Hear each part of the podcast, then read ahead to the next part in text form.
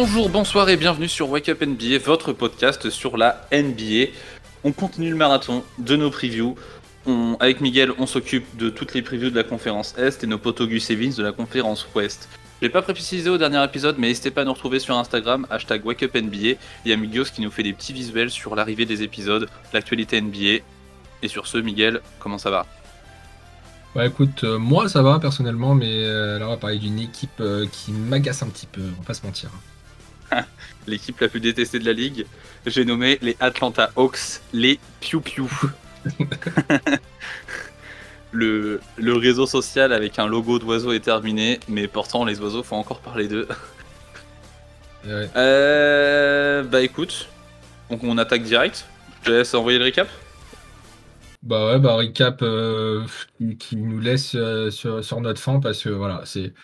Ils nous ont fait une saison régulière et vraiment le mot régulier est vraiment de mise parce que là c'était euh, toute la saison dans le ventre mou de, du classement à l'Est. Euh, tu savais qu'ils allaient en, play-in, play-off. Enfin, c'était quasi sûr. Il n'y avait pas d'attente en fait. Tu savais qu'ils allaient pas jouer en haut, tu savais qu'ils allaient pas descendre en dessous du play-in. Donc en vrai, euh, c'était même pas amusant de les regarder. Et au-delà de ça, dans, dans leur jeu, moi j'étais. Franchement, au début de la saison, c'était l'équipe que j'attendais le plus euh, à voir parce que tu avais. L'association voilà, Murray. Dejounte Murray, moi je l'avais kiffé sa saison Spurs. J'attendais de le voir, euh, je me suis dit, pas avec Trae Young, ça va être incroyable. Et personnellement, moi j'ai été déçu. Euh, Enfin, Dejounte Murray, pour moi, il est. Bah, ils étaient détestables en fait. Dès le début de saison, ils ont été détestables. Ils- Ouais, non, mais ça, c'est une chose. Après, tu vois, c'est le petit trash talk, c'est bien aussi. Mais, euh, mais moi, je parle vraiment dans le jeu. Dans le jeu, je m'attends. En fait, peut-être j'avais des attentes vraiment élevées, mais moi, j'ai été, ouais, j'ai été déçu. hein. Et euh, Ouais, je te l'accorde. On finit la saison avec 41 victoires, donc bilan à l'équilibre. On est 7 en offensive rating, donc au moins ça attaque bien. Par contre, defensive rating de 22, bah là les gars, c'est vraiment. euh, je vous regarde pas assez quoi. euh, de toute façon, tu vois, c'était dans leur caractère. Hein. C'est, ça va mettre un dunk, ça va commencer à célébrer alors que le- ça joue, en fait, euh, les gars. Ouais. c'est- Ouais, absolument. Ouais, du coup, ça finit huitième, huitième, donc ça va au play-in. Euh, meilleur exploit de, de leur saison, c'est de battre le hit et de se qualifier à la septième place. Ça, c'est Euh, typique de Atlanta, hein, de gagner au play-in. Ça joue sur un match, Atlanta présent. Présent. Ou le hit trop intelligent parce qu'ils avaient tout prévu euh, pour finir. Peut-être aussi, ouais, c'est possible. Je te raconte pas. Mais ouais, du coup, ça se qualifie, ça affronte Boston. Donc, on, a- je pense qu'on avait tous peu d'espoir. Euh, ils ont pris quand même deux matchs. Euh, Euh, J'ai plus la série en tête, je t'avoue, mais ouais, c'est possible. matchs. Ils étaient revenus chez eux à 3-2. Et c'était le moment de faire l'upset et pour aller en match 7. Et ça, ils l'ont pas fait. Euh, Mm. Après, est-ce que c'est vraiment, enfin, est-ce que c'était de leur côté? Je pense pas. Je pense que c'est surtout Boston qui a, qui a pas mal déçu. Mais euh, de toute façon, les Hawks, on les voyait pas aller plus loin. Euh, de toute façon, Ouais, non, de c'est leur clair. Ouais, non, c'est clair. Puis en plus, ils ont une saison un peu compliquée dans leur, euh, dans leur staff. On a eu trois coachs qui sont passés par là. Du coup, on a commencé avec Nate McMillan, qui était le coach d'Atlanta depuis quelques années maintenant. Au bout de 60 matchs, on le dégage. Du coup, c'est Joe Prunty qui vient prendre le relais, qui, vient qui est là juste pour deux matchs. Et au final, c'est Quinn Snyder euh, qui arrive. Donc là, on a un vrai coach, coach anciennement qui était à Utah, qui se ramène euh, du coup à Atlanta. euh, pour un vrai projet, enfin pour le coup je trouve ça très intéressant. En plus il se ramène avec tout son coaching staff. Donc tous les coachs assistants, ce sont ceux de Quinn Snyder qu'emménage à Atlanta pour, pour les Hawks. Euh, donc saison compliquée l'année dernière, mais par contre on est sur, euh, on est sur une bonne piste euh, pour le futur, a priori. Ouais, bonne piste. Du coup, ils ont pas vraiment. Alors, du coup, avec leur, la, la saison qu'ils font, ils ont pas eu de pick à la draft. Donc, c'était pas le projet non plus. Ouais. Mais il y a quand même des renforts. Enfin, on va peut-être même noter avant le départ de John Collins, qui était quand même. Et enfin, ils ont enfin réussi à s'en Ouais. débarrasser avec, euh, avec tout le drama qu'il y avait autour. Là, on savait qu'ils voulaient partir depuis un petit moment, donc ça c'est plutôt une bonne chose. Ça c'est plutôt une bonne chose. Euh, Landry Fields, du coup, qui s'est ramené au general manager euh, épaulé par Kyle Korver, qui enfin arrive à s'en débarrasser. On va en parler après, mais ouais, ça c'est plutôt une bonne chose. Pour revenir un peu sur leur saison, moi je tiens juste à rajouter, du coup la défense, j'en ai parlé, mais enfin pour moi je trouve que la défense a été vraiment catastrophique. Et, euh, et pour revenir sur Trae Young, Dijon Murray, c'est leur jeu à mi-distance. Putain, qu'est-ce que c'était moche. C'était pas, pas de très grande réussite. hein. Ah ouais, non, c'était ignoble. Alors c'est bien beau d'enfiler les perles à trois points, mais enfin à un moment donné, euh, tu poses un pic, tu prends, tu, tu prends deux drips, t'arrives poste haut, c'est aussi, c'est aussi intéressant de savoir les, les mettre ceux-là quoi. Bref. Ouais, je, ça, ça- je pense que ça va être intéressant de voir euh, bah, la saison qui arrive comment, euh, comment ils vont évoluer. Parce que du coup, ils ont prolongé Murray. Ouais, Euh, bah ça c'est super intéressant. Puis en plus avec un vrai tarif. Euh, 115 millions sur 4 ans. Donc ça nous fait ça nous fait 30 millions la saison. Je trouve ça super intéressant. bah, Super bien ouais. joué de la part de Landry Fields. Mais bon, euh, va falloir vraiment construire quelque chose autour de ça. Parce que là, c'est Ouais. bien beau. On... L'équipe a pas vraiment trop changé depuis la saison dernière. Et comme on l'a dit, on avait une saison, euh, euh, enfin, en tout cas de ma part, assez fade. Euh, là, je, enfin, je, je pense qu'il va, avoir, euh, il va falloir un bon changement d'attitude euh, pour euh, changer quelque chose. Je sais pas ce que tu en Bah penses. écoute, perso, moi je compte sur Quinn Snyder pour ça et je pense qu'il est pas mauvais dans ce rôle pour, euh, pour pouvoir gérer l'humain et recadrer, et recadrer l'équipe. Mettre des baffes. Ouais, ouais, ça va être ça. Bah d'ailleurs, euh, d'ailleurs en fait, ça se ressent même dans, dans le recrutement qu'il y a eu cet été. Du coup, il y a Patty Mills, ouais, enfin Wes Matthews qui se ramène, euh, Kobe Befkin, Mohamed Gouillet et Seth Landy. Euh, donc c'est plutôt des joueurs anecdotiques, hein, ils vont pas forcément avoir leur temps de jeu. Par contre, Patty Mills et Wes Matthews, je trouve ça super intelligent. C'est des vétérans, ils ont l'expérience. Patty Mills, il a déjà gagné des bagues. Donc euh, s'il faut mettre un coup de gueule sur le banc ou dans le vestiaire et recadrer les gamins, bah moi je pense que c'est les mecs qui peuvent le faire et ça c'est plutôt malin. Ouais, c'est assez, malin. Euh, moi, mo- moi, la question vraiment que j'ai aujourd'hui, c'est c'est quoi le projet en fait? Ouais, bah ouais, ça c'est une vraie question. Euh, a priori, le projet c'est de continuer sur Dijon Temeray et Young. Euh, donc t'as un mec qui attaque comme un dingue et, un autre un peu plus polyvalent qui peut défendre sur à peu près n'importe quel guard. Mais par contre, pour le reste, en fait, on n'a pas de direction très claire sur qu'est-ce qu'on fait dans le front de courte. Euh, on trade John Collins parce qu'il se sentait pas bien, mais du coup, on l'échange, on l'envoie à San Antonio contre, bah, contre rien. Euh, on ramène du vétéran pour former ce combo de guard. Ok, c'est très bien. Mais derrière, en fait, on a Clint Capella, DeAndre Hunter. Mais en fait, euh, c'est c'est ok, mais c'est pas non plus c'est pas non plus incroyable quoi. On pourrait s'attendre à mieux.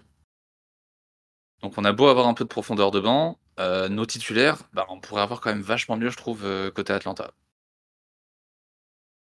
Euh, Ouais. moi, j'ai noté. Ouais. Je te. Vas-y. Vas-y. Je t'envoie. Moi, je, je t'avoue que j'ai pas les mots sur, euh, sur Atlanta. Je sais pas trop quoi en penser non plus. Mais c'est c'est ça, c'est que comme tu l'as dit sur le banc, on a quand même de, de très bons joueurs. Enfin, en fait, dans, dans aucun monde, on est censé se dire que ça ne ça peut pas fonctionner. Parce que quand tu regardes la, la gueule des joueurs, euh, tu peux te. T'as, t'as vraiment une équipe assez complète. Mais enfin, on a, enfin, on a l'impression qu'on n'y croit pas. Et que en fait, on sait qu'ils vont nous faire une saison moyenne, que ça va aller en playoff, ça va sortir au premier tour, et rebelote en fait. Ouais, c'est ça, ouais, absolument. Euh, moi, j'ai noté, euh, du coup, John Collins qui est parti. Donc, qui est-ce qu'on va mettre pour le remplacer? Deux choix possibles. On a soit Sadik Bey, euh, qui est un bon shooter à 3 points, donc ça peut nous apporter du spacing, c'est une bonne chose. Soit on a Jalen Johnson, qui est un vrai athlète. Le mec est plutôt malin sur pick and roll, il sait jouer, et en plus de ça, il défend. Euh, lequel tu titularises, lequel tu mets sur le banc? Je pense que très clairement, celui que tu mets sur le banc, ça va être ton sixième homme d'office. Parce qu'en fait, t'as pas non plus 36 000 options. Et en plus, j'ai noté, surtout, là, les finances, côté Atlanta, c'est compliqué. Donc, comment est-ce que tu gères le problème? Euh. Bah, déjà, moi, sur la première question, moi, Jalen m'a... c'est un des seuls qui m'a assez surpris la saison dernière. Je trouve qu'il a, montré de belles choses. Donc, euh, et même niveau côté défensif, je pense que ça pourrait être intéressant de le mettre au poste 4. Sadik B, en vrai, il est bien dans ce rôle, euh, justement, de sixième homme, de... Tu, Ouais. tu, rentres- tu sors du banc, tu vas te planter tes trois points, tu, tu vas scorer, justement, pour, euh, pour garder, enfin, pour garder le score. Ouais, je te rejoins.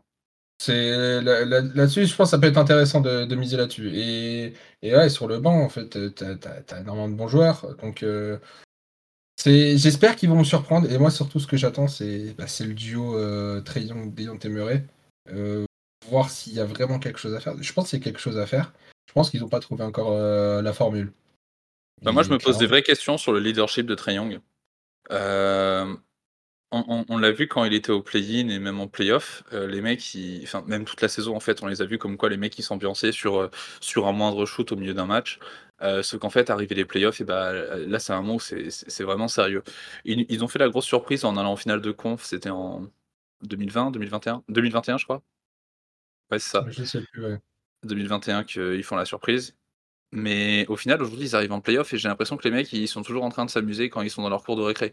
Donc je me pose des vraies questions sur, Trae Young leadership, enfin le le leader qui est Trae Young.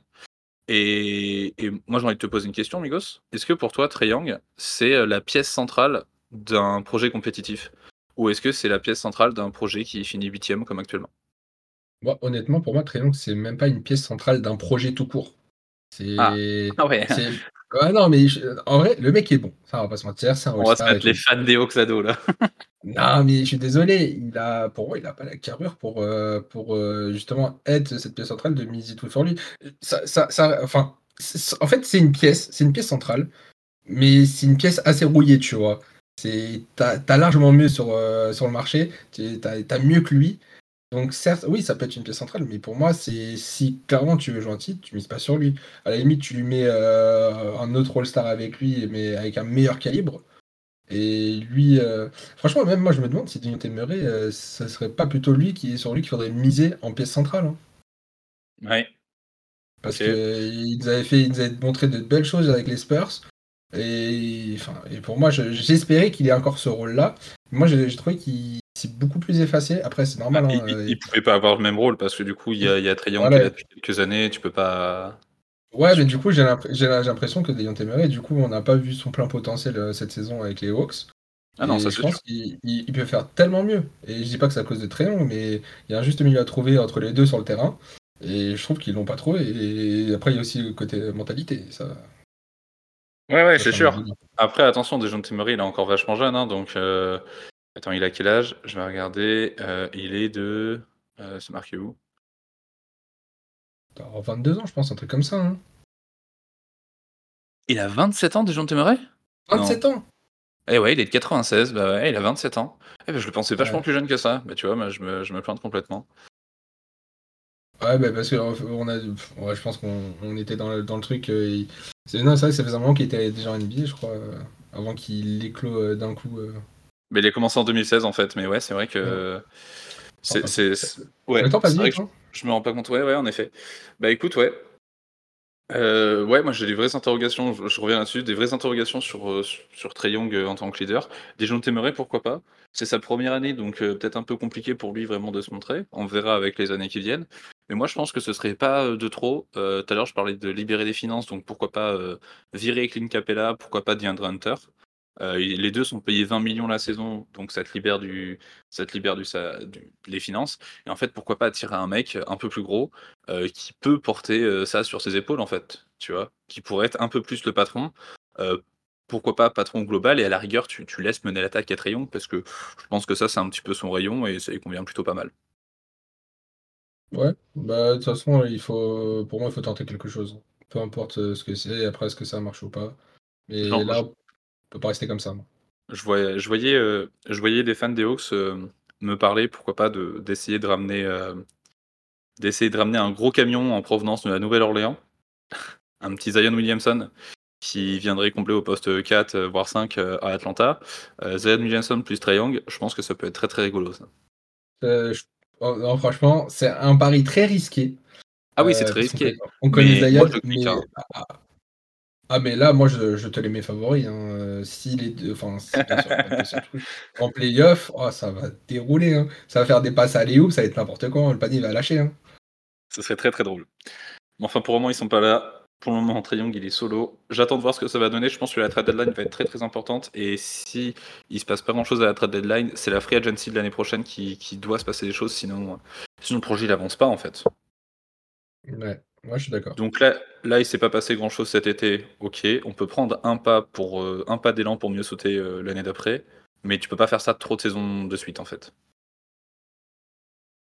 Voilà. Voilà pour ce qui est des Hawks, heu, on enchaîne avec le prono, tu es chaud? Allez, c'est parti. Eh bah, écoute, je te laisse m'envoyer ton prono. Je le rappelle, tu nous donnes ta note de ça clique ou pas, une note entre 0 à 10 de est-ce que tu cliques sur Atlanta cette saison ou non On a le droit à un seul 0, un seul 10. Miguel, à toi de parler. Euh, c'est vrai que j'ai toujours pas mis mon 0, moi. Hein. Et euh, ce sera toujours pas. Maintenant, je pense que tu commences à comprendre ce qui se passe. Euh, moi, je suis pas, je suis pas très hypé par les Hawks cette année. J'ai mis un 4. Euh, mais en fait, c'est une note, c'est une note qui, euh, qui va dépendre en fait du début de saison parce que s'il commence à montrer de belles choses, ouais, ça peut-être commencer à cliquer un peu plus. Il y a des très bons joueurs. moi, l'année dernière, j'étais peut-être. Si on avait fait un clic pas l'année dernière, je pense que j'aurais été à 9, justement, avec l'arrivée de Deyonté. Mhm. Moi, j'espère que ça va me surprendre. J'ai peu d'espoir. Franchement, les Hawks, ils me. Enfin, vu que je, suis souvent déçu, je suis un peu déçu. je ne vais même pas essayer de me faire de film. Et au niveau de mon classement, euh, je les mets quand même septième. Donc euh, au play-in toujours. Euh, parce que bah, il y a une irrégularité quand même, même si bah, ce qu'ils font, enfin ce qu'ils font, c'est pas non plus dégueulasse, et il faut quand même des belles choses.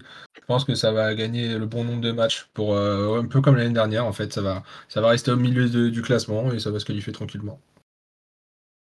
Ok, j'entends. Bah écoute, j'enchaîne. Euh, on, est, sur une équipe qui a fini huitième, milieu de tableau, en plein milieu du ventre mou, avec euh, un bilan à l'équilibre. Et ben moi, je mets une note à l'équilibre. C'est un 5 sur 10 de ça clique ou pas. Euh, les mecs sont détestables, mais en vrai, j'avoue, j'aime bien. Triangle en attaque, c'est toujours cool. On a envie de cliquer dessus parce que quand il a un coup de chaud, et bah en fait, on ne sait pas s'il s'arrête à 30 points ou s'il monte jusqu'à 50. Donc il y a peut-être moyen que je clique. Sauf que bah, je pense qu'il y a la moitié du temps où je vais cliquer sur quelque chose qui m'attire davantage.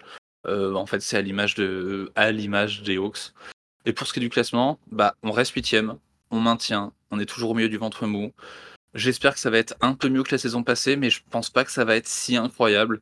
Donc je pense qu'on sera toujours entre 40 et 45 victoires, mais pas plus. Voilà.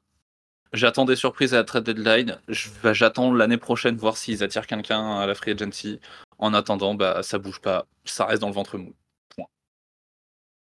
Ok. Voilà. Et c'est comme ça que s'achève cet épisode sur les Atlanta Hawks. Encore une fois, on le rappelle, il y a nos potos Gus et Vince qui s'occupent de la conférence Ouest. Allez les retrouver. Miguel, un dernier mot. Queen Snyder, mets-leur de grandes claques, s'il te plaît. Qu'ils sortent une putain de saison. Ouais, c'est vrai qu'on l'espère, ça va commencer à, se presser côté Atlanta, sinon les fans, les fans ils vont se barrer. Ciao tout le monde Ciao